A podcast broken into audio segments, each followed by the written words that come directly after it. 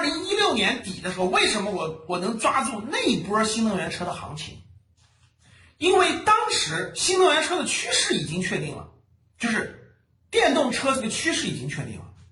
当时出现了一个事件，很多人不一定知道，就是当时那个全国不是很多工厂生产那个电动汽车吗？当时国家有补贴，国家有补贴，就是你只要生产新能源车的，国家都有补贴。所以当时就出现一个事儿，叫骗保事件，就新能源骗骗补贴、骗补贴事件，就是各大工厂就是多报数字啊，各方面骗国家的补贴，大的就能骗个好多个亿，小的能骗的少一点。骗补事件，当时发生骗补事件以后，这个整个市场上的新能源车的这个估值就全部下降。当时到十一、十二月份的时候，一六年十一、十二月份的时候，哎，很便宜了。我当时觉得这个机会很好。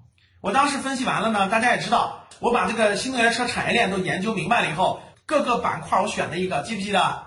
整车选了一个，电池选了一个，上游选了一个，对吧？我选了那么一堆，然后我在一六年底的时候是布局的，然后呢，这个我就布局了，什么迪亚、什么起亚我都布局了。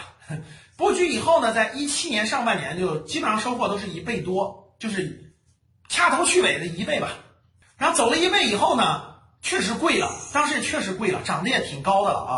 后来呢，这个其实我是想长期持有的，我觉得这个这个大趋势判断没有错。从一六年，大家看一六年、一七年、一六年底啊，一七年、一八年、一九年、二零年、二一年，对吧？新能源车其实整个是一个在上头，但是它不是一帆风顺的。它一七年涨得很快啊，很多公司翻了很多倍以后呢，涨上来以后，它就回调了。